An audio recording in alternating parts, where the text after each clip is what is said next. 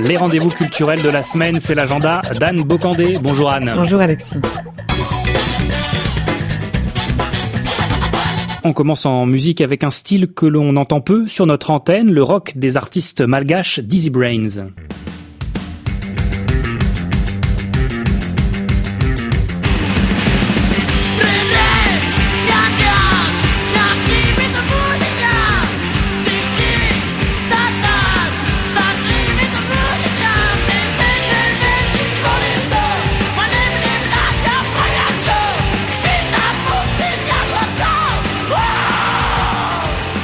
Seront en concert à l'île Maurice vendredi prochain pour la nouvelle édition du festival de musique en plein air Kazout, lancé en 2013.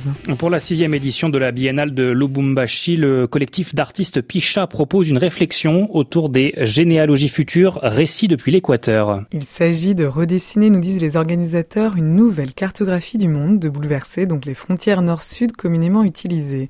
En cela, les artistes invités, plus de 40, accueillis dans une dizaine de lieux d'exposition et de rencontres de Lubumbashi, propose des œuvres sur l'histoire, l'architecture, la mémoire, les décolonisations, expositions de peinture, de photographie donc, mais aussi programmation de films et performances sont au programme de cette biennale. À découvrir donc jusqu'au 24 novembre, notamment les œuvres de Sami Balogi, cofondateur de cette biennale, le travail cinématographique de François Knotz ou encore les photographies de Gosette Lubondo. Autre événement qui entend cette semaine repenser le monde face aux crises contemporaines, les ateliers de la pensée de Dakar ont pour thématique basculement du monde et pratique de dévulnérabilisation. Alors que les actes de la précédente édition viennent de paraître en livre sous le titre Politique des temps, imaginez les devenirs africains, la troisième session des ateliers de la pensée s'ouvre mercredi. Ces rencontres annuelles sont initiées par les intellectuels et auteurs Felwin Sarr et Achille Membe. Ils invitent des dizaines d'artistes et intellectuels du monde entier à réfléchir ensemble sur le devenir du monde. Crise politique, défis écologiques et technologiques, entrave à la mobilité et frontiérisation du monde, comment faire commun, réinventer l'en commun, je cite, ce contexte. Et si cela passait aussi par une réflexion renouvelée sur le nomadisme, dans le désert marocain, le festival Taralgalt en explore les multiples facettes. La sagesse des sables est la thématique fil rouge de cette nouvelle édition qui se tient à Mahmoud El Kislan. Exposition photographique tant dédiée à la gastronomie nomade, à l'écosystème local et plusieurs concerts rythmeront le festival le week-end prochain. Parmi les invités, l'artiste de musique nawa Aziz Samawi.